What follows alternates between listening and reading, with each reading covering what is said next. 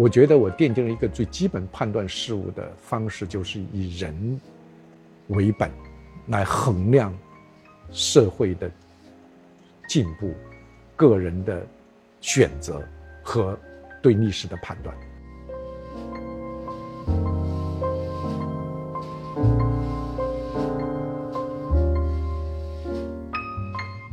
我还是坚持一个原则，就是好处说好，坏处说坏。这是鲁迅的原话，绝不能把坏处说好，呃，绝不能把好处去说坏，不能因为利益你去你去做这种是非颠倒的判断。我觉得这是一个底线。嗯。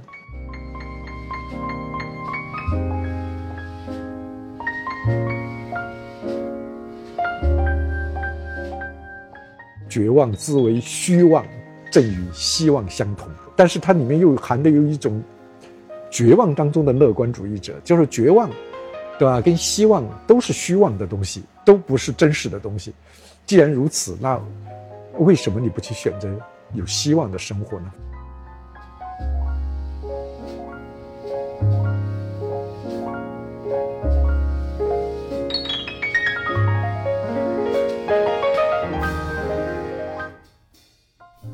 听众朋友，大家好，欢迎您收听《人文清华》播客。我是清华大学新闻与传播学院教授张小琪。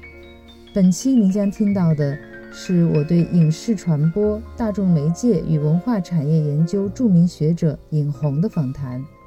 尹红教授是清华大学新闻与传播学院教授，现任中国电影家协会副主席、中国文艺评论家协会副主席、北京电影协会副主席等职务。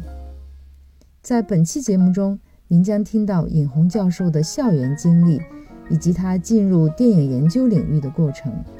当年，年轻的尹红教授作为主要发起人之一，骑着自行车东奔西走，创办北京大学生电影节，最终促成了这个电影人的青春聚会。我们一起来听听那个激情燃烧的岁月和那些激情燃烧的故事。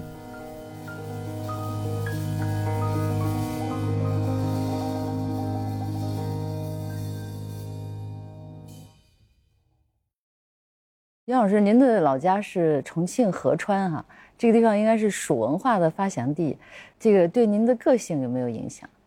可能有点影响吧，因为我那个家乡叫合川，但是它最大的特点是一个三江汇合之地，所以呢，到处都是水系。我一生我老说自己这个乐水，比乐山要明显，其实跟这有关系。可能它养成了一些不死板。愿意去做一些有创新呐、有变化的一些事情，体现在什么地方呢？挺多的，当博导就当过三个一个三个不同的一级学科，对吧？我从文学的一级学科的博士生导师，后来变成了电影学的一级学一一级学科，最后又变成了新闻传播。其实还是愿意去随着时代的变化。愿意去回应变化带给自己的一些挑战。虽然工作换的不多，都是当老师，但是实际上我的兴趣研究领域其实变化还是挺大的。嗯，这可能也是这个时代文化现象发展变化比较激烈的原因。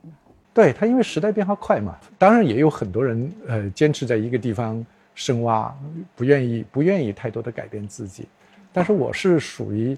呃，如果有情势推着我去改变。而我自己也愿意改变，我不太会说，哎，我原来已经太熟悉某个领域，我一定不变。而是我觉得，如果真的情势需要我变的时候，我一定会去努力的去学习、去适应。有时候我去读我早期写的东西，都怀疑自己，哎，那曾经是我写的文章嘛？呃，现在觉得，我现在估计都写不出那样的文章了，因为他所有的兴趣、知识积累和你的文风，甚至都发生了一些变化。嗯，这样可能也就不断要接受挑战哈。因为挑战，我觉得至少在比较年轻的时候接受挑战，对自己是有好处的。因为每一次你都会在一个新的领域有积累。年轻的时候有有一次我记得特别明显，我去张家界，当然我们一群一群学者，他有个小山包，离着中间有个距离，大概有个一米多一点点。按正常情况之下，人跳过去是没有问题的。但是因为那那个几天前才刚刚出了一个人摔下去的事故，大多数人都不敢跳。呃，像我在里面算年龄中上的，说我说我我试不试一下？我说我今年今天要不敢跳过去，我估计以后我再也没有机会去挑战，再也不敢去挑战有风险的事情了。当然，我还是衡量了一下，按常规情况下，我的能力是可以过去的，所以最后。还是跳过去了。边上还有一位女老师在那说：“你怎么不为你的老婆孩子着想？”我说：“我还是充分考虑到安全的，我才过去。我觉得自己如果连适应的挑战都不能去，都不敢去挑战，呃，我估计你就失去了呃成长或者是面对新的生活变化的这种能力。我虽然也很多变化，也很多挑战，但是大致还是认为自己力所能及。”我我经过努力，我一定能做得到。一般我也不属于那种说这个事情像赌博一样的，说一半成功一半失败，一般是不太会。所以自己学学学术上也是这样。我觉得我不会去定自己觉得现在我还没有能力，或者是没有时间去完成的目标。我一定会去定那种我努努力一定能做到，而且能够做好的事情，所以我才会去做。这样呢，可能。呃，所以我对自己的评价既不是很保守，但是绝不激进，从来没有去挑战过自己那种，说哎呀超过我极限的东西。您还记得看过的第一部电影就有印象的是什么？哎呀，因为在我肯定我在看电影肯定是文革期间的，所以我看的第一部电影我估计应该是《地道战》《地雷战》《南征北战》这三战之一。因因为实在没法搞清，因为它都循环 循环放循环放，所以这一批这三站肯定是我最早接触到的电影故事片。嗯嗯，这些电影对您也会有影响吗？有影响，这创造了一个基本的阶级斗争思维模式，对吧？我很长很长时间都认为好人坏人之间是非常分明的，啊，很所以英雄梦也是因为看这些战争题材电影。你会觉得做一个英雄，你终于可以，你你你可以去战胜敌人，可以成就自己，可以被人敬仰。其实都是这些，我我认为啊，基本上是这些电影种下的。呃，当然可能还有一些小说啊、连环画呀什么之类的。嗯，但是后来这个社会的发展就完全出乎小时候的那个预想，是吧？因为我这一代人，我非常，我是在文，完全是我说是生在新中国，嗯，长在文革十年。但是我真正的学习是在呃粉碎四人帮以后是，呃，您是七七年对七七级是吧？七七级嗯，呃，当时选择中文系是有意识的吗？还是？呃，对文科的喜欢是应该是有意识的。记得我是十月份知道要考试，十二月份就参加高考，嗯，所以我们那一届是十年的高中生、初中生一起来参加高考。所以，为什么我上了大学以后，我的同学平均年龄大我七岁？像我十六岁，我们班上最大的一个同学三十四岁，就大了我一倍的年龄。因为我上大学以后，其实经历过非常痛苦的个人转变。每次在班上，因为我的同学都平均年龄大我七岁，大学同学平均年龄大我七岁，然后到了班上，基本上我都会发现我还是一个非常。红色的红小兵、红卫兵，然后呢，跟这些成熟一点的，他们经历过中国社会的变迁，有很深刻的认知，经常争论，争得面红耳赤，有时候连朋友都做不了。但是呢，每次争论其实也在慢慢改变我自己。回了家又开始跟父母争论，在家里我就成了右派，在学校我成了左派，然后我们我我就在这种夹缝当中，所以这个过程当中。在夹缝当中学习、思考、读书，呃，确实那段时间就自己逼着自己去阅读了大量的关于历史、关于文学、文文学著作，特别是五四以后的一些呃文学、历史、哲学著作。但阅读的过程确实自我改变的过程，虽然很痛苦，但是这个过程我觉得对自己一生还是很大的影响。我毕竟我们开始原来是一个。单向性的，在一个单一的接受知识的范范围之内，你确定了自己的观念。嗯，现在你是在一个既有纵向的纬度，对吧？从近代五四新文化一直到现在到后来，另外一边我们读了大量的西方的呃各种各样的的哲学、历史、文学著作，这两个纵横的参照系帮助自己。重新去校正了对许许多多事情的认知。首先，我们这一代人回应的第一个问题就是，对毛泽东的评价。评价嗯对他究竟是一个完人、一个圣人、一个一个没有瑕疵的人，还是一个呃放在历史的纬度上面我们去判断，他对中国做过巨大的贡献，但同时他也在某些时段、某些阶段。呃，有判断上的失误，就像当时的中共中央文件里面所描述的那样。你想，我小时候接受的最高的人生理想，不管是当兵也罢，做什么也罢，成功了，或者我我我被大家呃认可了之后，我要干嘛呢？我要到天安门广场去接受毛主席检阅，这是真的是最高的人生理想。就是你觉得这样那个，所以他在你心目当中那是确实是神一样的存在。所以你就会知道这些东西对我们这一代年人的幼年时期、青少年时候带来的那种影响，是根深蒂固的。所以你到学校突然面临这些历史事实，说有些事实可能不像我们过去所接受的那样，你要变化它，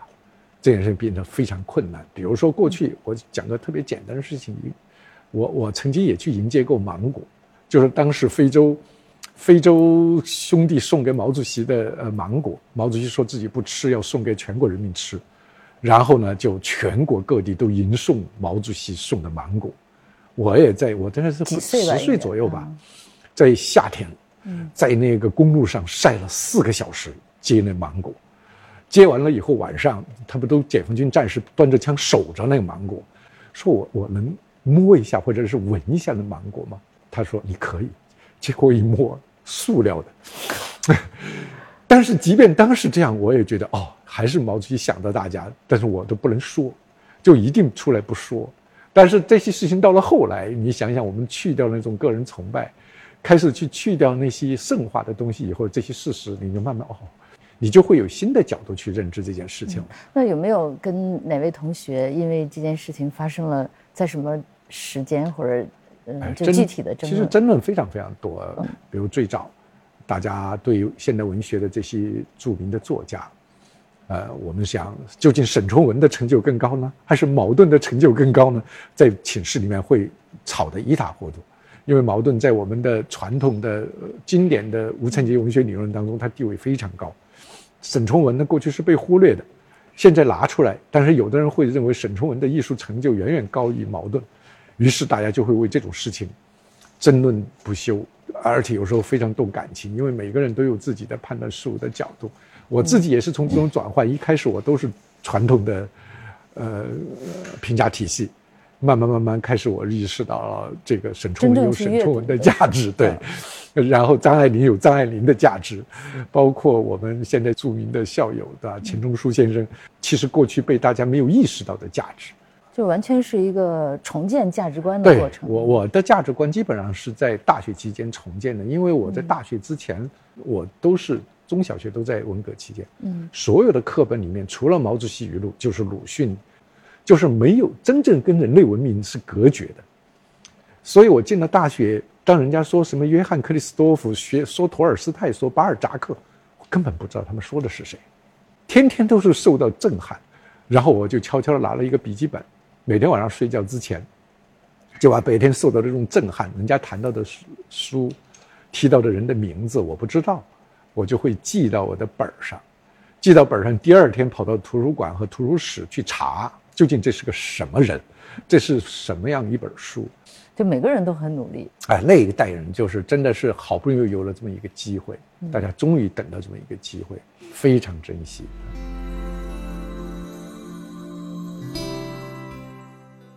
您是呃一直读到研究生毕业是吧？我本科毕业的那一年，正好我们可以呃整个整个中文系招了十一名呃硕士研究生，然后当时说你成绩还不错，你要留到学校做吧，因为我们当时现代文学还不错，所以我当时的现代文学。硕士导师叫华承之，他跟着闻一多先生学古典文学，但后来转到现代文学。嗯，那这七年您觉得就是这个基础哈和这个收获主要是体现在哪些方面？当然，因为这七年对我来讲，它首先是一个人格的成长。因为你从十六岁，你想想到，实际上我研究生毕业八四年嘛，就二十三岁。从你想，这是一个，这是一个从少年到青年的一个转变过程。首先是人格的形成，嗯，呃，自自我自我的一个呃价值体系的形成。而且我觉得这段时间对我有，如果说要有影响，除了知识方面的影响，因为我积累了，因为我所有的古典文学、外国文学的中国文学的知识，全部在这四七年当中积累的。在这之前是零，就是在上大学之前是零知识，基本上就是除了背毛主席语录，什么都没有。哦，从零起步，七年以后奠定了我的基本的知识体系。当然，我觉得这还不是特别重要，我觉得还是奠定了一个特别重要的一个价值观。嗯，因为这七年正好是人道主义思想在中国发展，我觉得我奠定了一个最基本判断事物的方式，就是以人为本来衡量社会的进步、个人的选择和对历史的判断。我觉得这一点对我是一生从这个价值观到现在为止，我觉得我都非常坚持。无论是国家、家庭、社会，一切都是以人为中心的，以人的更加自由、公平、平等，把？包括人的更加全面的解放。有时候我们这一代人，我觉得正好在那个时代奠定了自己这样一个价值观，我还是挺欣慰的。嗯，就后来不管多大变化，外部外部的影响有多大。这个基本的价值观是坚持了，包括后来您对电影的评价也是是在使用这样的一个标准。当然我，我觉得可能随着年龄的成长，在这个过程当中，你受了一些，就你慢慢你会变得更客观，你会更去考虑一件事物的历史语境。你不能，比如人道主义，它不是一个抽象的东西，你不能放一个抽象的东西去判断事物，你一定要放到一个历史语境当中，在那个时候，它是代表了更进步。嗯。还是一个曲折，我们当然对它有很多不满意，但是你只有把它放在一个历史的维度当中，你才能理解它是前进了，嗯，还是倒退了。你不能用一个抽象的、完美的标准去要求一个在历史上继承的事实啊。就是在一个基本的主线的前提下，变得更多元了是。你就会更加去尊重那个历史自身的规律嗯。所以您的这个人格养成的阶段和价值观形成的阶段，对就是在八十年代初哈，这个呃这个时间段，知识界一贯的认为八十年代是一个思想界或者知识界的黄金时代。您觉得就是这个年代，它的所谓的那个黄金是珍贵在什么地方？我觉得可能三个方面吧。第一，第一方面就这个时候，我们几乎可以全面的吸收来自世界各个国家的所有的思想、思潮、流派、知识，就我们就是敞开胸怀来迎接世界。因为在之前我们都是关着门的，但这个时候我们门敞开了。我举个例子，当时像弗洛伊德《精神分析引论》这样的书，今天看来它是专业的精神分析学术著作。当时能够发行几十万册，就变成很多大学生人手一册。包括像《走向未来》丛书，今天来看都是一些非常经典的社会学、历史学、这个伦理学，呃，各种各样的学术性、专业的学术性著作。但是当时它是畅销书，是，它是很多只要是知识分子，大部分都会去买来人手一册来阅来阅读。所以我觉得，首先它就是一个向世界文明开放的一个黄金时代，这是第一。第二个，我觉得它的特点就是，人们可以用实践式检验真理的唯一标准，去讨论几乎所有的事情，就是没有什么太多的禁区，就是大部分领域我们都可以去讨论它的是非，就是我们可以讲理，我们可以去说这件事情对还是不对。第三个，我觉得第三个是跟前两两个有关系的。正因为有前两个原因，所以我们这个时代诞生了一批经典的著作和今天我们还可以称为新中国以后少有的一个能出现大师的时代。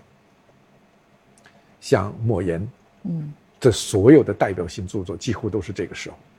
其实包括张艺谋、陈凯歌的最重要的影响的作品都在这个时候。其实，在学术界也一样。这个时候出现了，其实像李泽厚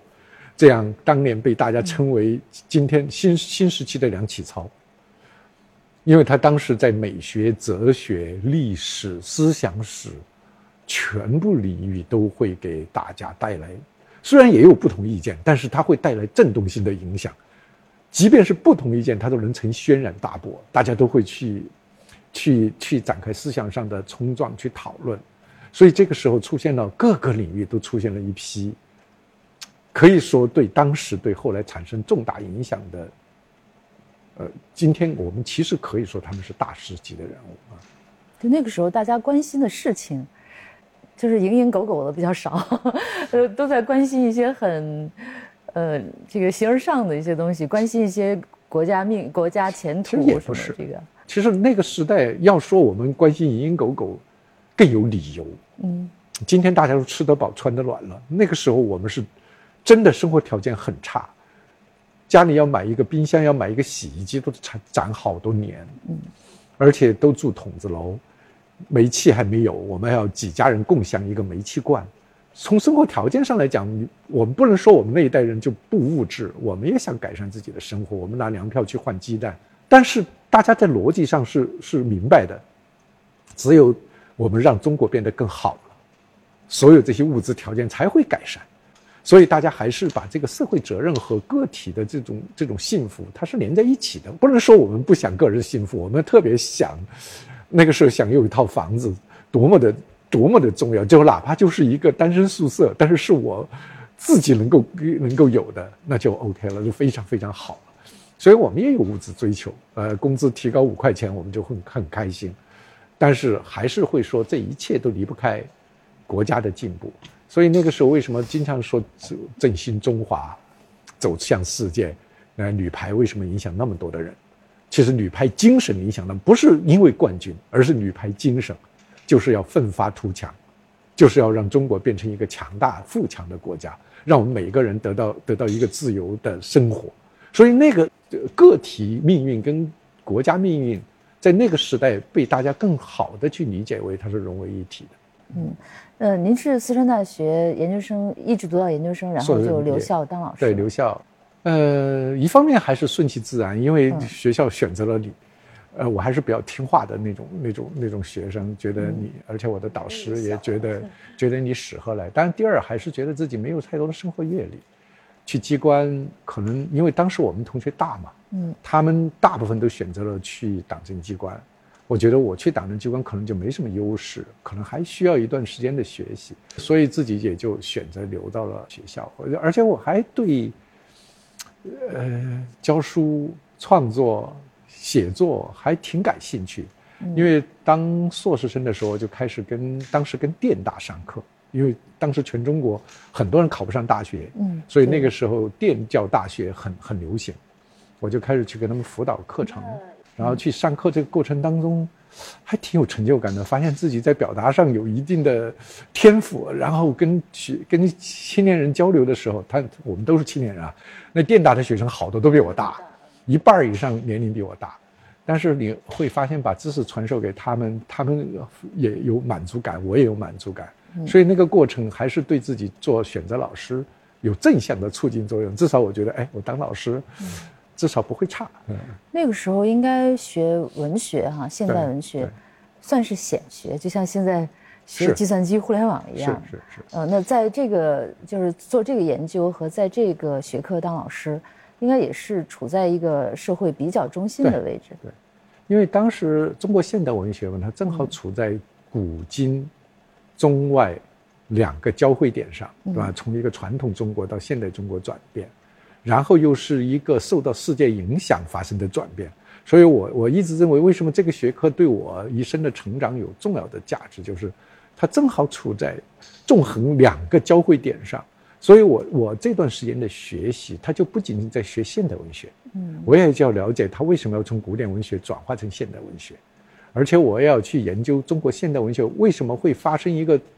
这么大的改变，是什么影响它改变。所以，其实你像我后来我做的硕士生论文是研究的曹禺，研究曹禺先生，我就意识到他受莎士比亚、受古希腊悲剧，我就逼着我去要去读。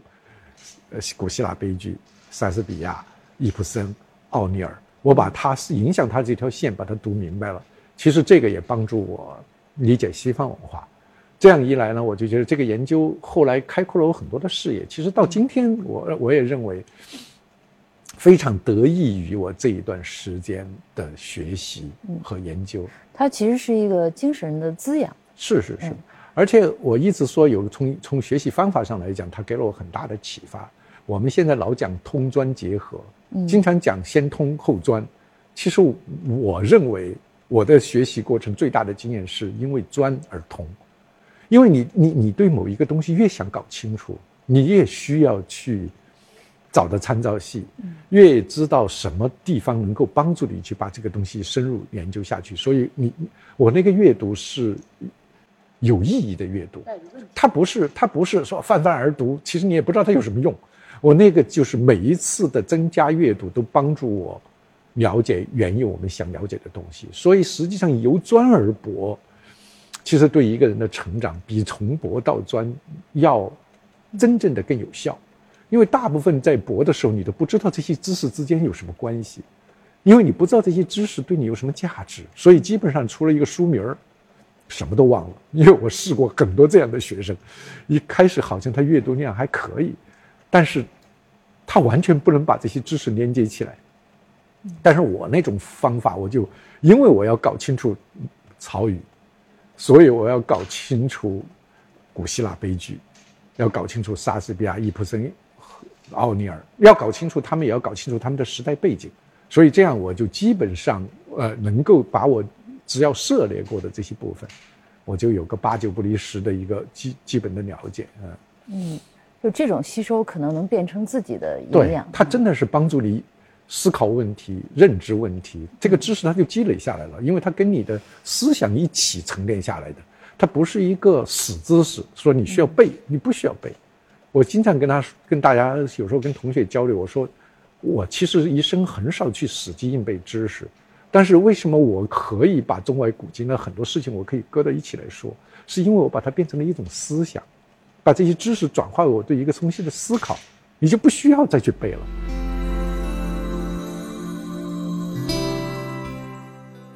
嗯，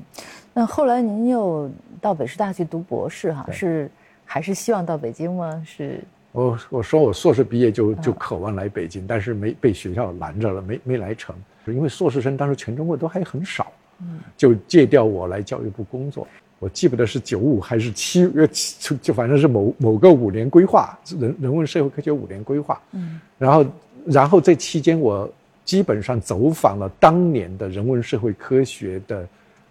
大学者，呃，像北大的从朱光潜先生、季羡林先生、李富林先生。这些老先生们，对学术的思考、对未来的思考，还是跟我开阔了一个新的眼界，让我觉得，我要真要做学问、做学术，还是应该来北京，因为那个时候全中国只有三个博士点现代文学的轮流招，所以我那一届就是就就是我们三个人考，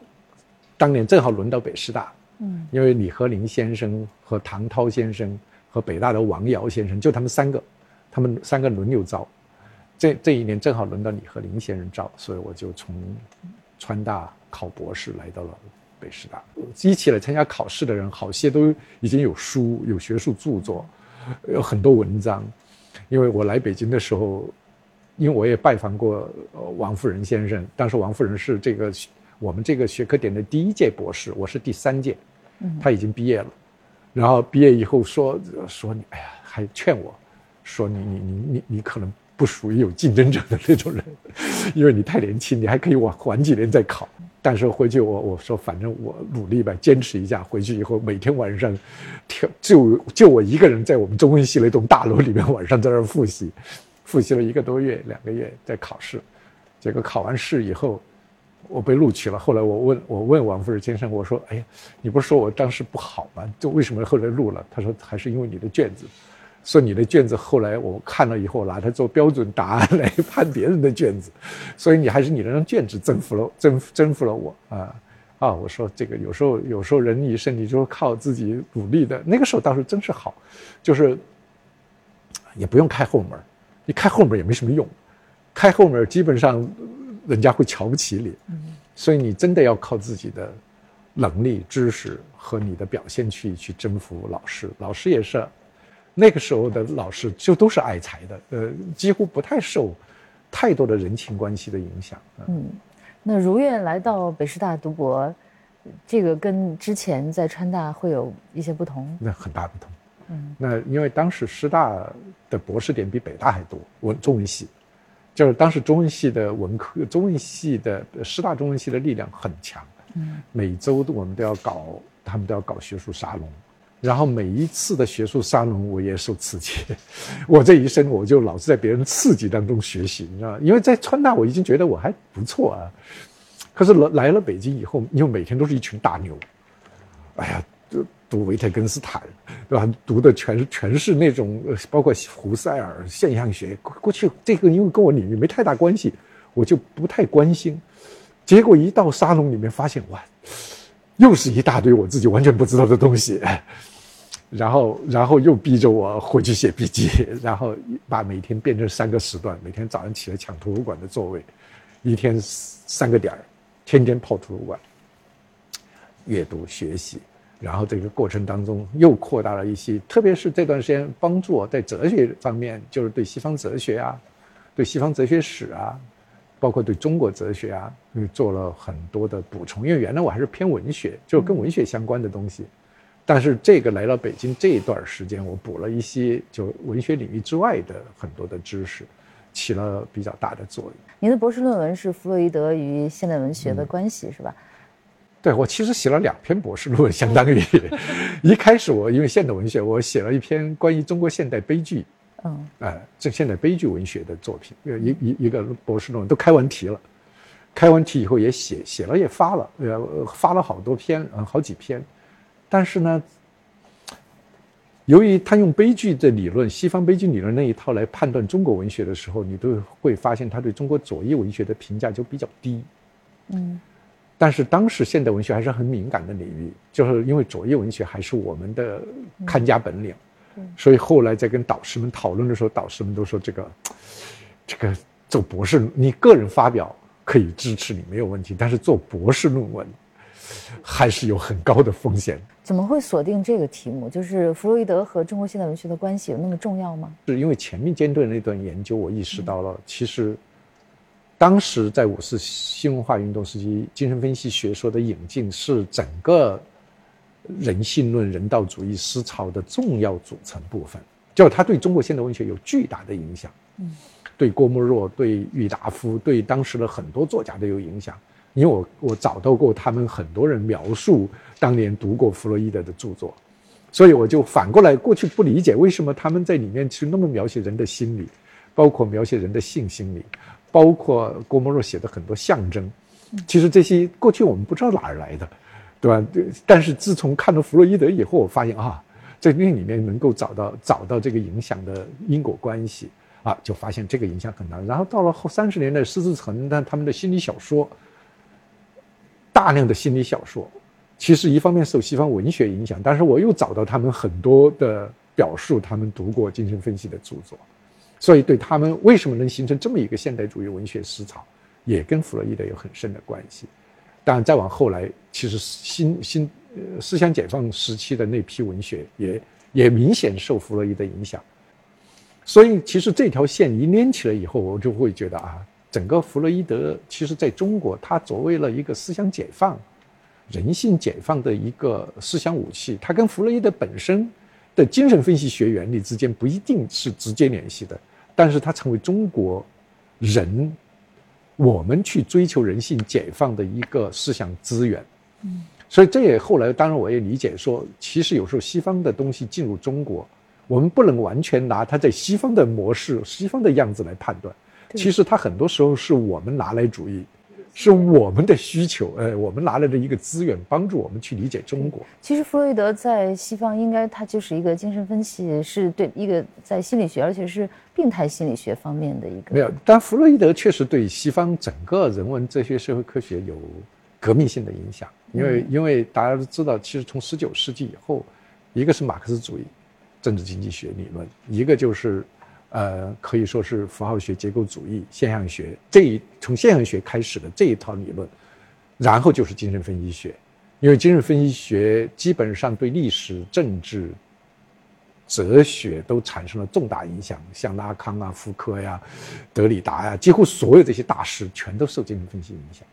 所以，他因为改变了我们对人类行为的一种认知模式。就过去我们老认为人，我们想干什么，所以我们干了什么。但是弗洛伊德告诉，改变了人们的认知，很多事情做的不是你想干的。或者很多时候，特别是后来对集体无意识的研究、对法西斯主义的研究，大家都认为跟精神分析有很重要的关系。我后来阅读了大量的西方的精神分析的著作和它的演变过程，我意识到了，他对整个西方近现代文化，就现代文化、现代思想的影响非常深刻。呃，这个也后来也成为我的一个很重要的考察事物的一个思想资源。我还用它来写过一些电影的研究和评论文章。嗯嗯呃，应该说西方思潮也很多哈。为什么弗洛伊德主义会在中国的现代，包括后来就是呃改革开放以后，能产生这么大的作用？因为它对人的理解有关系。我觉得其实对，因为五四新文化对于中国来讲，它最核心的一个改变就是对人的改变，就我们改变了对人的认知。而弗洛伊德在这一点上恰恰提供了非常好的解释力，因为实际上过去我们中国人人都是三纲五常之中的人，人就是一个礼教网当中的一个不动的分子，你是没有主体性的，对吧？你在你在三纲五常当中，你就是一个稳定的一个个体，你就是服服从于这个这个秩序的。但是弗洛伊德帮助大家重新认知了，不仅人是个体，而且人这个个体甚至连自我都控制不了，你的个体。不，除了有意识以外，你甚至还有巨大的无意识在支配着你，所以它改变了我们对中国对人的认知。所以为什么在思想解放运动它又会回来？又是因为在文我在这之前，我们又把人变成了一个齿轮螺丝钉，嗯，他又没有了独立的人格，没有了独立的人性深度。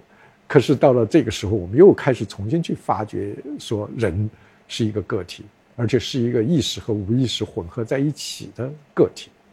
嗯，那您的这个嗯发现和后来写成的这个著作哈，对于呃现代文学研究或者说对于思想界的影响是什么？我这个博士论文在中国社会科学发了两篇，嗯，在中国现代文学重刊发了一篇，因为当时中国社会也非常难，非常难发。我记得发第一篇的时候，编辑那个时候编辑也真好，嗯。就我那还住学生宿舍，在我的宿舍里面来了三四次，就是一段一段的跟我沟通怎么修改。我连请他吃饭的能力都没有，那个时候没多余的钱，就是到食堂去吃一顿这个学生餐。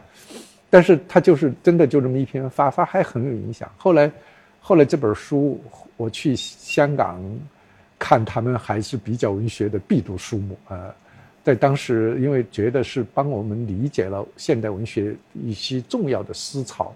为什么会出现这样一些变化，而且我确实那里面有大量的史料，后来我也查了一下这本书的引用率也还挺高的，嗯，所以实际上，我当时在现代文学界还算是小有名气，而且八九年我们我毕业那一年，我们写了一篇长文，挑战第五代。就一篇上下人文学评论，当时是中国最高的文学刊物，分了上下两期连载，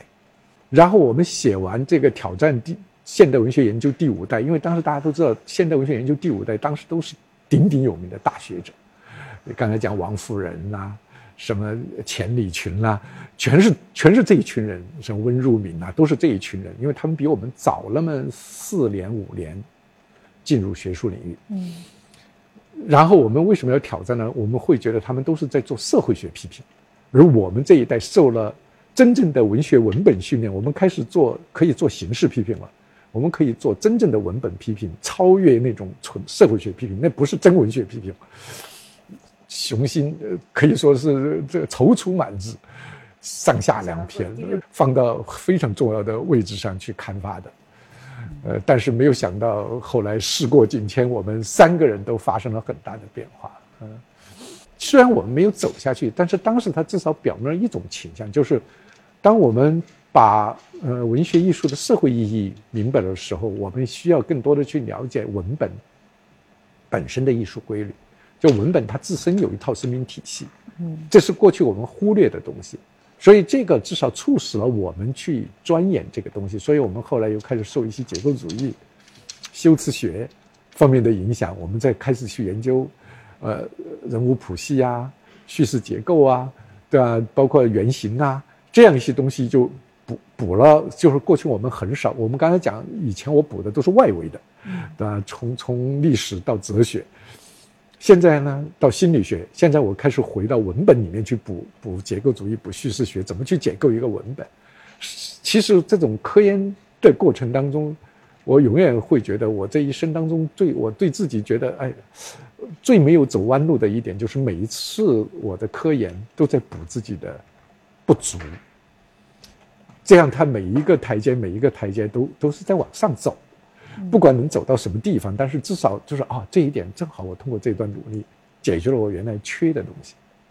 然后我又往前迈了一步。呃，就这个对后来做电影研究也会留下一些影响，是吧？电影研究应该是有影响。当时我们在解读摄影机的心理机制啊，嗯，影院的为什么是个黑暗影院里面那个梦的机制啊？其实我以后后来有经常有个观点，嗯，说电影是窗镜灯梦。为什么是梦？其实它跟精神分析机制是有关联的，所以我后后来经常用精神分析的理论去解释欲望、解释快感，包括解释欲望和快感当中的文明对它的修饰，就是它又不能够去破坏文明的底线和秩序，怎么样对它进行包装？其实都跟精神分析在梦的解析，跟弗洛伊德在梦的解析里面的很多的表述非常的意思。呃，后来我也讲，像大家喜欢的《盗梦空间》，那里面的所有的设计，甚至那些道具的设计，什么保险箱啊、火车呀、电梯呀，所有这些都是在梦的解析里面有非常清晰的表述和象征的。诺兰做《盗盗梦空间》的时候，对精神分析做了非常深刻的、深入系统的研究。嗯，很多研究现代文学的人都会受到鲁迅的很深的影响哈。您有这方面的影响吗？很深。你要看我的文章，看我的博客，看我的社交媒体上，你会发现引用率最高的肯定是鲁迅。就是，而且我都不用去查，我都基本上从《狂人日记》开始，到我怎样做父亲的这种杂文里面，很多段落我都能够背下来，就是。根本我不用去查，我就可以把它写下来。呃，这样的东西很多，所以它对我影响非常大。嗯，是影响到嗯您的对社会事件的看法。当然，嗯，比如说对人性的认知，对国民性的认知，对吧？对对，包括他那种在那种绝望，那种其实其实觉得自己在一个无物之阵当中去战斗的那种孤独感，我都能够非常深刻的体会到。而且他那种说实在话，他的文风也对我有影响。有时候我有时候有抒情的一面，但有时候也有很细腻的那一面。细腻那一面，我觉得多多少少都受到鲁迅先生的影响。嗯，而且我当然他对我最大的影响还是对中国社会的和中国人的认知。他深刻的认识到这个染缸要把它变轻是多么不容易。他也深刻的认识到这样一个吃人血馒头的。愚愚愚蠢的环境，多么难以改变！我经常去也引用他野草里面那些话，我说：“绝望之为虚妄，正与希望相同。”但是它里面又含的有一种绝望当中的乐观主义者，就是绝望，对吧？跟希望都是虚妄的东西，都不是真实的东西。既然如此，那为什么你不去选择有希望的生活呢？嗯。当年我其实留校在北师大留校以后讲的第一门课是悲剧意识与悲剧艺术，那门课里面引用最多的也是鲁迅。是呃，当时那门课在北师大也还非常非常受欢迎，台阶上、窗台上爬的都是学生。呃，但像鲁迅他要做匕首、做头枪啊，这样的一种就是对待现实的态度。您作为一个评论家或者是一个理论研究者。这个方面可能是不是没有办法很直接的去实现？嗯，我经常跟自己说的一句话，就所所有的真话你可不可能都说，但是我尽量坚持不说假话，这是第一个原则，就是我我做研究做评论。但第二个，我还是其实在我这个圈里，我属于比较敢说真话的人。但是说真话，我还是说我不骂人啊，就是我讲道理，对吧？跟我我会说我的道理，说我的原因。呃，这种方式虽然有时候也得罪人，但是也交了很多朋友。像当年高青书导演，他当年拍了一个《东京审判》，呃，其实那年评价不错，大家社会评价不错。但是我看了以后就特别不高兴，为什么？我说，其实这是一个很国际的题材，因为它是法西斯主义和反法西斯主义之间的较量，它是一个国际正义和一个非正义的较量。但是他把变得，他把它写的太中国，而且里面。他有一种逻辑，就是你们杀害了那么多我们的中国人，为什么我们现在不能够判你们死刑？就是他是一个冤冤相报的那个逻辑，在在在表现这个审判。其实我当时我就觉得，哎呀，这么好个题材，他完全可以有更开阔的视野，更人道主义的眼光去去去把它变成一个全世界共享的电影。因为太爱这个题材，所以就特别生气。当时出来，因为开研讨座谈会嘛，我就我就没开。我就我就看完电影我就走了，走了回来还发一个微博，表达自己的不满。当然，这电影我还是说，它它其实在当年是不错的电影。我只是因为对它有更高的那种期盼，所以所以我就提了想法。高青书导演当时也很生气，因为别人都在，就我走了。但那年其实还得了很多奖。但后来过了几年以后，高导也经常说：“哎，其实回头去想。”不管我说的对不对，其实一个批评家敢于说自己的真实的意见，而且这种真实意见还是值得思考，这是一件特别难得的事情。所以后来我们就成了朋友，现在在微博、微信上，我们都属于经常互动率非常高的朋友。我有我自己的艺术价值判断判断标准，我还是坚持一个原则，就是好处说好，坏处说坏，这是鲁迅的原话，绝不能把坏处说好，嗯，绝不能把好处去说坏，不能因为利益。你去，你去做这种是非颠倒的判断，我觉得这是一个底线。嗯嗯，那在这个呃从事学术研究的人当中，您应该也算是对现实介入比较多的人。是，这可能也是受到鲁迅的影响。是，因为其实鲁迅包括后来小说也写的很少，他其实就是两部小说集，加上故事新编，呃，两部半小说，他自己经常说。嗯。呃，后来他为什么不写？就是觉得。写小说太慢，不足以回应这个时代给他的挑战，所以他就写了好多的杂文。嗯，这些杂文对我影响很大。呃，后来您从文学评论转到影视这个研究啊，应该是学术生涯当中一个非常重要的转折点。这个是怎么发生的？这事情其实也有偶然性，因为我在北师大嘛，北师大周边电影机构特别多。嗯，呃，几百米。一千米都不到的，就是中国电影资料馆，北边是电影学院和那个北京电影制片厂，所以周边都是电影机构。再加上那个时候博士特别少，嗯，电影研究也很薄弱，就老希望文学博士，没有没有电影学博士，希望文学博士能够去介入一下电影的研究，呃和评论。当时我因为当时看电影不像现在这么方便了，那个时候只有胶片，我们想蹭电影看。没得选择，只能出卖自己，所以就就愿意去写点稿子，然后就去换电影看。每周四到电影资料馆去看两部引进的电影，呃，那不叫引进啊，就是资料片。内部片啊，资料片非常难得，所以那个这样就慢慢就跟电影界产生了非常密切的联系，就觉得哎，影像这个表达可能比文学的表达更直观，但是又更丰富。啊这个过程当中就开始学电影，就开始去了解电影，但再加上还有一个重要的原因，到我博士毕业的时候，当时虽然博士并不多，但是全中国教现代文学的人当时有三千人，嗯，但是整个现代文学呢，三十年的历史，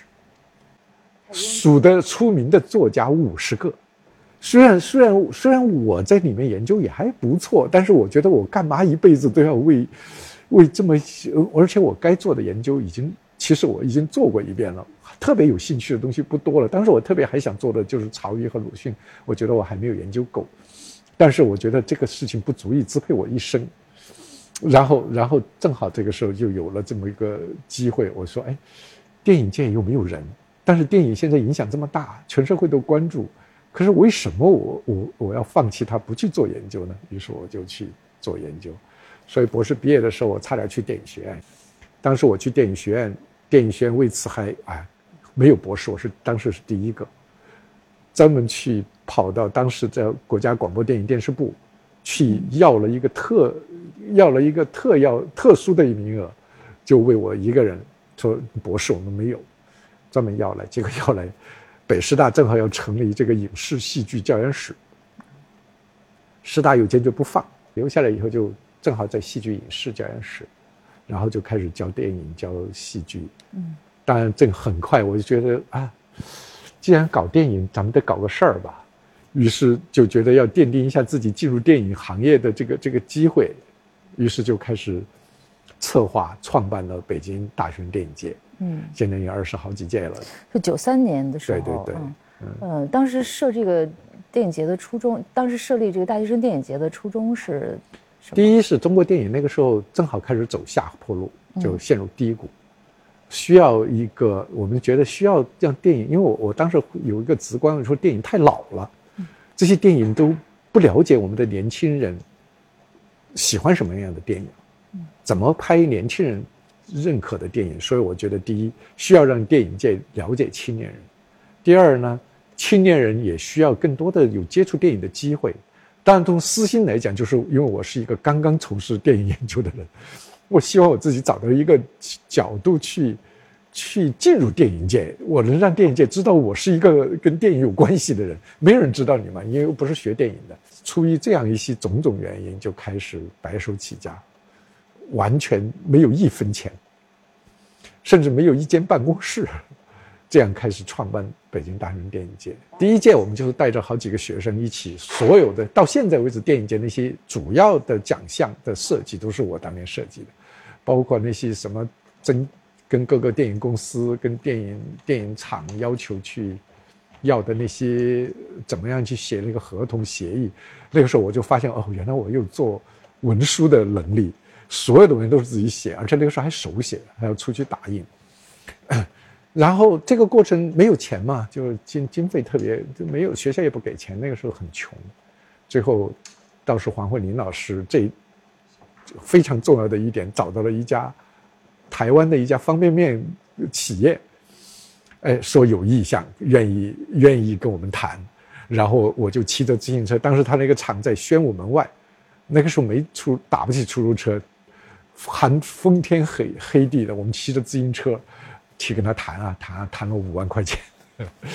然后就把第一届大人电影节启动了。当然，我们也找了电影公司，北京电影公司。后来王珠，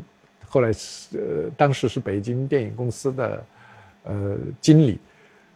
我们就靠自己的青春热血去说服他，说你要支持，因为没有拷贝。最后，我们的第一届所有的拷贝都是从北京市电影公司从他们发行拷贝调过来给我们放映。然后场地都是我们去跟人家磨，免费，然后磨下来，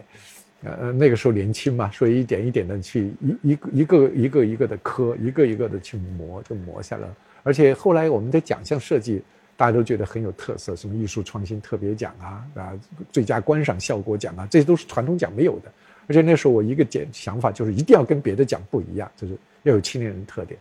对，因为第一届只有一半的人来。但来了以后，大家评价像包括谢飞老师啊，什么谢铁骊啊，这几个老先生都来来了以后，评价还是非常好，说怎么这是青年人用良心评出来的奖，呃，跟别人别跟别的那些奖有各种利益的影响不太一样，而且我们设置的奖也表有特别由学生和评委、专家评委一起来评。设奖的时候是参照了什么吗？还是按照？没参我。我我因为基本上奖项是我也也提出来的方案，基本上就是我们想我们怎么能反映年轻人对电影的认知，我就不设那种专业门类奖，因为那种奖我认为对于普通学生来讲，他是认知不了的，所以我我评的奖都是普通观众、青年学生能够认知的东西，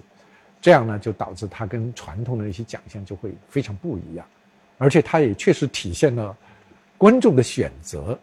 所以这样在当时确实还挺有挺有影响的啊。包括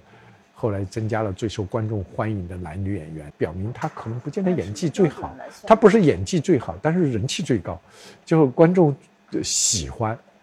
呃，这个电影节您在那儿做了几届？我前后呃，我一二四届我都是秘书长、评委会主席，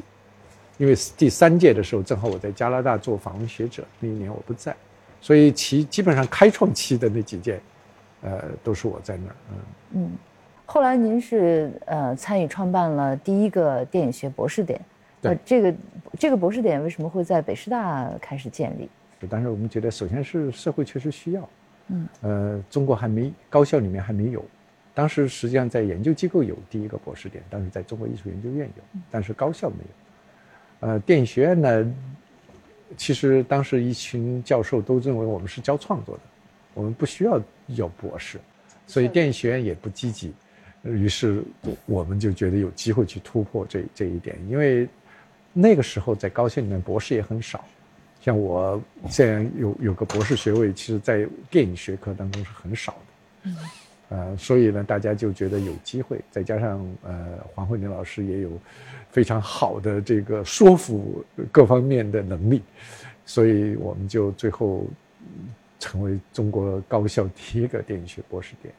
那这也就意味着您这个研究的重心必须要完全转到这个方向。对，其实这个时候我已经基本都转移了。虽然我的博士点，因为我我申请博导的时候是在嗯中文系，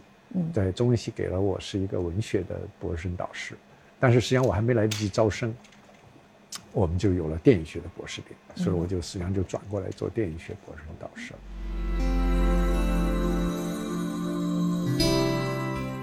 就其实不久，您就到加拿大去做访学了，是吧？啊，那访学的主要的重心好像是在电视研究方面。对，因为当时去加拿大其实是两个，一方面在那儿我倒是去听了一些电影的课程，那另一方面我去了解，因为当时我老觉得光说电影，这个时候我其实有心就觉得电影，它因为这段时间它已经开始脱离社会的中心生活了，这个时候电影慢慢慢慢变得很小众了。不太有人看电影了，而电影对社会的影响面开始变窄了。于是我我其实还是一个挺经世致用的人，于是会觉得啊，电视这个时候刚刚兴起，我就觉得电视肯定对未来的社会会有影响，会更大。但是过去我对这个领域完全不熟悉，所以在那那儿我就有机会去了解学媒介，研究一些媒介文化、大众媒介、大众文化的一些一些知识，这样来。当然，它也奠定了我后来会转向去为做一些电视研究提供了可能性。嗯，在加拿大是待了一年，待了差不多一年吧。嗯，那这一年当中的收获是什么？我觉得最大的改变，第一，确实了解了我这次讲，我说了解了西方人认识中国的角度。嗯，因为过去我们不知道外国人怎么看中国。第二方面，我觉得也接受了一些新的，包括对女权主义啊。对后殖民主义啊，对东方主义啊，其实这一堆就在西方诞生的后现代主义理论，其实我是这一段比较集中的做了一些了解。但我觉得这些都还不是最重要的，最重要的我还是觉得这段时间我真正切身的去理解了一个不同文化的国家的人民民众，他的生活细节、生活方式、价值观念跟中国有什么不同？嗯。我因为过去都是书本上的，所以这段时间，然后天天打球，天天去做饭，去走博物馆、走艺术馆。其实倒是读书不是读的特别多，但是我觉得，因为我一直有个观念，体验是最好的学习，所以我就去深入生活的各个方方面面。这个对我后来还是挺大的影响。您是把它当成一个文本在看？我在那儿，我都是观察生活的人。其实我就观察各种各样的生活，包括去学吃西餐，怎么样去，呃，喝葡萄酒。因为对于我们来讲，那个年代都是太新鲜的事情了。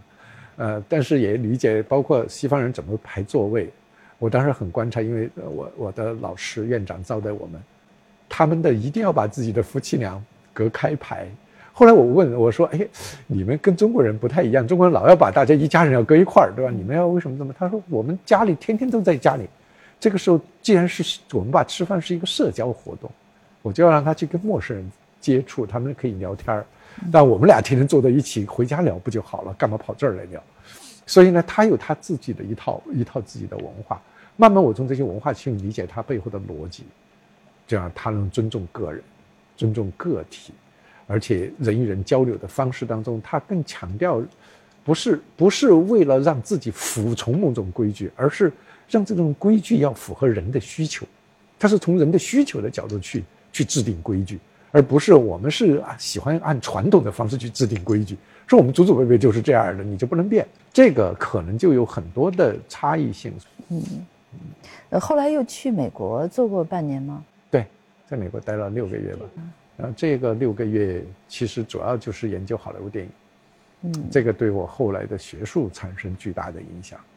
后来您写过一篇《好莱坞的全球化策略与中国电影的发展》，那个是在两千年写的哈。我从美国回来，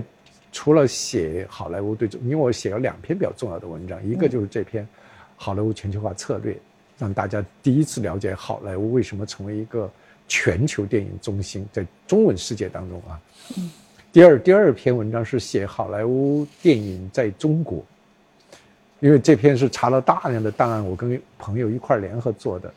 呃，知道了好莱坞，特别是里面找到一个非常重要的文献，就是美国因为没有电影机，美国联邦政府里面是没有电影管理机构的。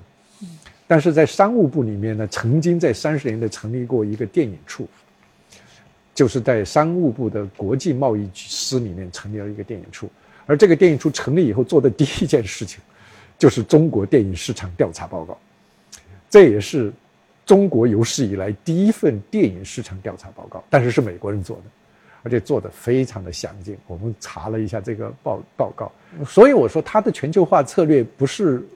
不是说出来的，它是它是一步步的做做做下来的，它细到什么程度？就是像上海有多家家电影多少家电影院，每家电影院有多少座椅，电影院和电影院之间拷贝运送要花多长时间，啊，能不能过公交车还是呃能不能过公交车？只能拉黄包车还是干嘛？都交通方式有有。包括说广告，在当时的报纸上登的美国电影的广告，哪些广告引起过批评？它全部都有，就是提供给好莱坞公司的，这就是政府做的事情，就是政府在为企业服务。就是我我我会把这些所有的调查数据、调查报告给你们企业，你们去找的怎么样进入中国的方式。在三十年代前后，那就那个时候他已经把中国当成他的一个潜在市场。一个，因为那个时候中国市场还真是也不错，在全球也算是很重要的一个市场。嗯，所以它不是一个纯粹的商业行为，还是一个政府对倡导的行为。因为在美国一直政府高度重视电影，但是它政府不直接介入电影，我没有电影局。但是呢，它商业商务部里面专门做国际贸易的部分里面有一个电影机构，就来实际上就解决一件事情，就是解决电影的国际贸易。我也查了好多好多资料，他们包括帮助这些公司去处理电影在国际传播当中遇到的一些困难，比如说当地有人抗议呀，有人怎么着，他们会怎么样去协调，包括怎么样去跟当地政府协调来解决这些问题。嗯，那您在这篇文章当中提出来，就是最大的政治就是电影的产业化，呃，而且还讲到说就是。嗯，其实这个政府应该做的就是帮助电影市场产业化，而不是去干预个别电影的制作。嗯嗯，那这个时候其实是对产业化是有一个很高的呃期待，是吧？因为这个时候中国电影已经奄奄一息了。我在我文章里面写了，这个时候最大的政治就是市场，因为当市场没有了，一切所谓的舆论导向，所谓的主旋律已经不复存在，所以我有个观点，我叫皮之不存，毛将焉附。如果连市场都没有了，还有什么导向？所以我认为这个时候中国的主要矛盾，活下去才行，必须是把市场建好，建好了市场，我们才有可能把它做好。现在不是做好的问题，现在是现在活下来，你才能活得更好。所以这个观点在当时一开始还也有一人批评。但是后来，应该说，当时政府的主管领导，嗯，接纳了这个观点，在当年的电影工作报告里面也提出了，最大的政治是市场的话语权。但是实际上，就是当时其实好多政府文件都引用过我各年度的那些关于电影的认知和判断。嗯嗯，那这个文章出来之后，对于电影后来的那个走向产业化的这个道路产生了影响吗？我认为是，其实有很大影响的，因为我们零二年开始做产业化改革，我我零二年开始写产业报告，而且它是中国第一部中国写的电影产业报告，就在此之前没有人写过。呃，从从那以后就中国电影产业化，就我的产业报告是跟随着中国电影产业化进程一起走的，而且那些年电影主管部门基本上每年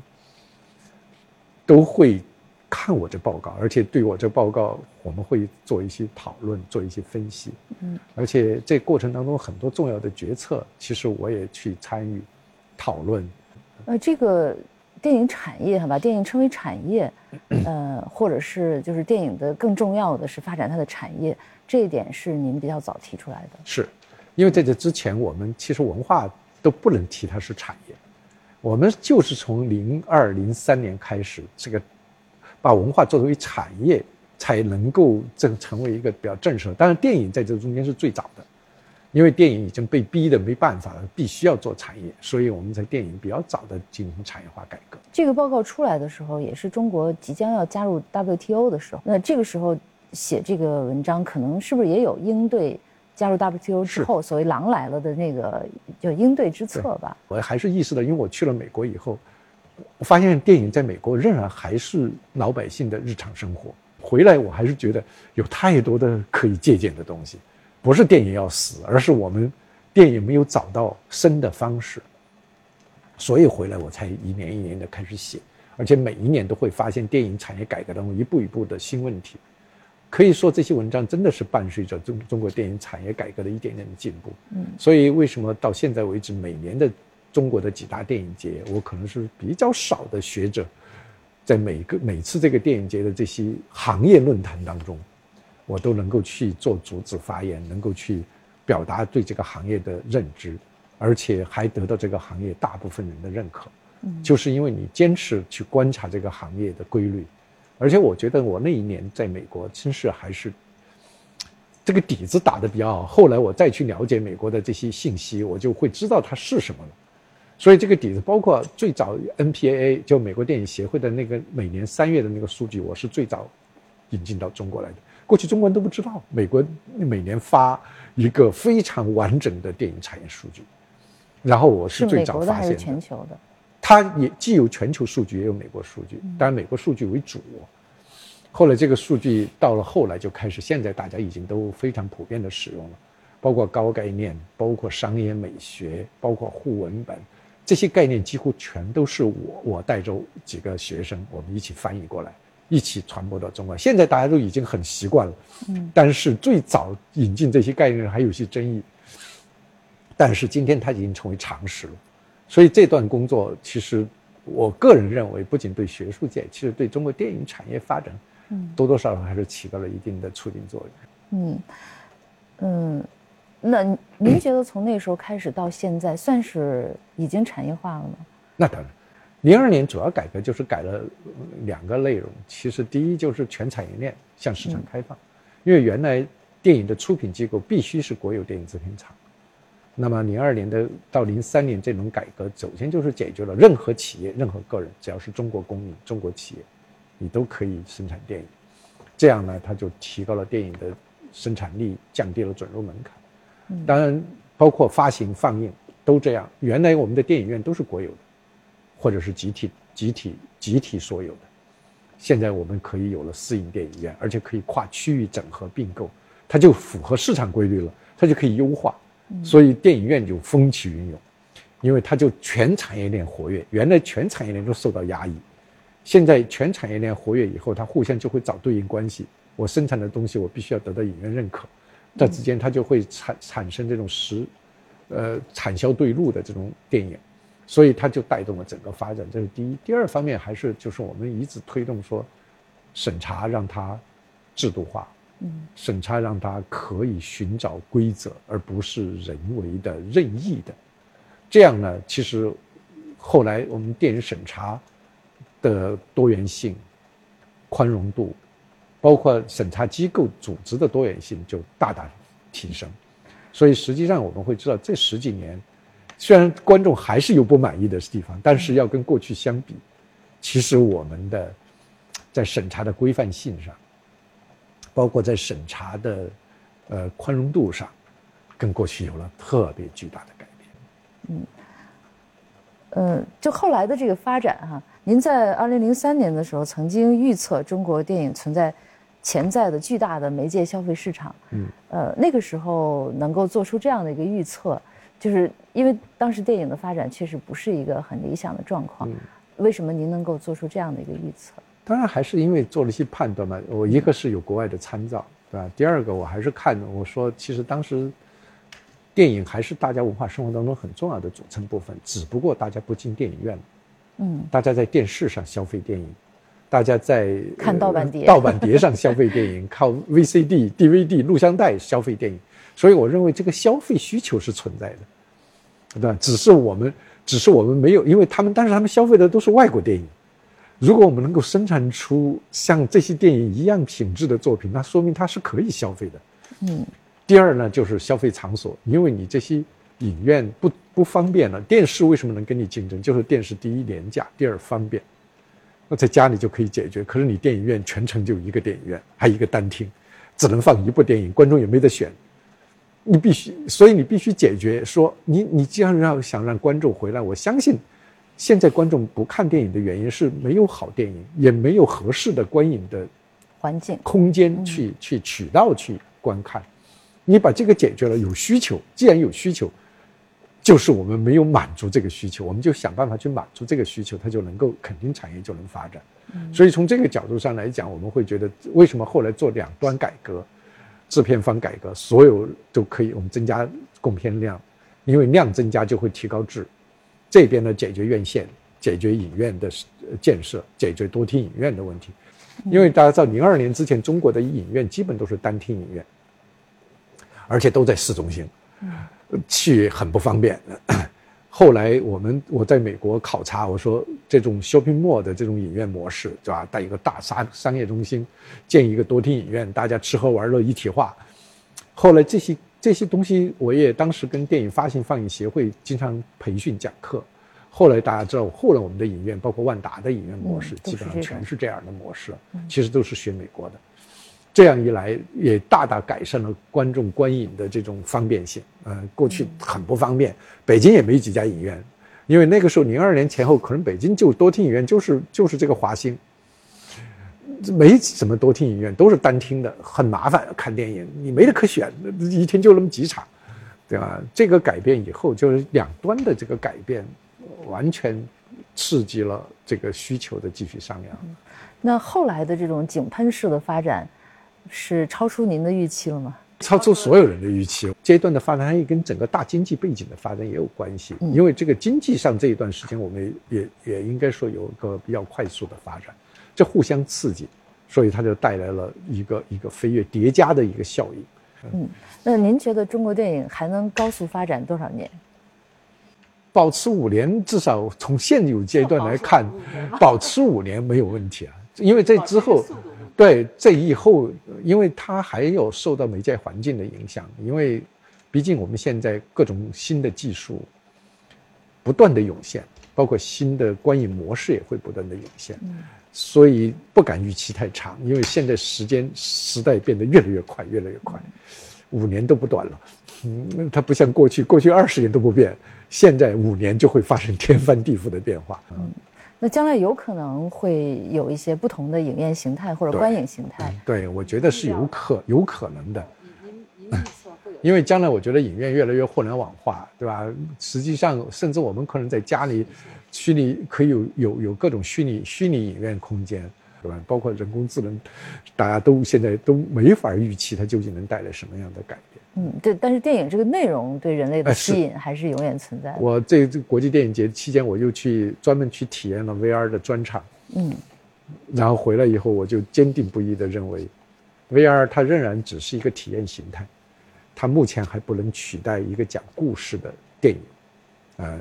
它还没有形成成熟的电影叙事体系，而且你会发现它的艺术手段非常单调。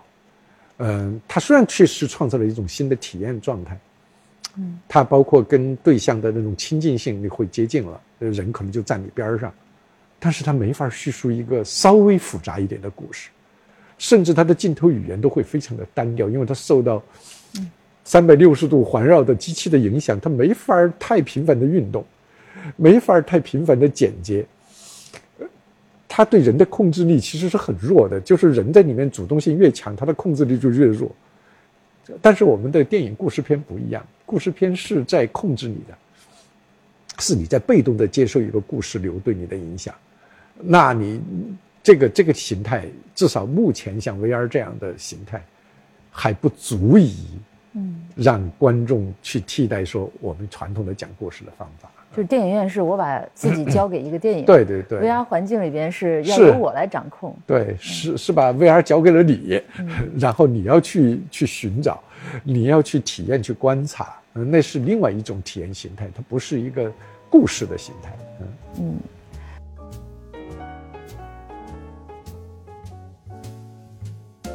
本期播客内容到这里就结束了，感谢您的收听。我们的播客节目《人文清华》已经在喜马拉雅、小宇宙 APP、网易云音乐等各大播客平台上线了，欢迎大家订阅收听。谢谢大家，咱们下期节目再见。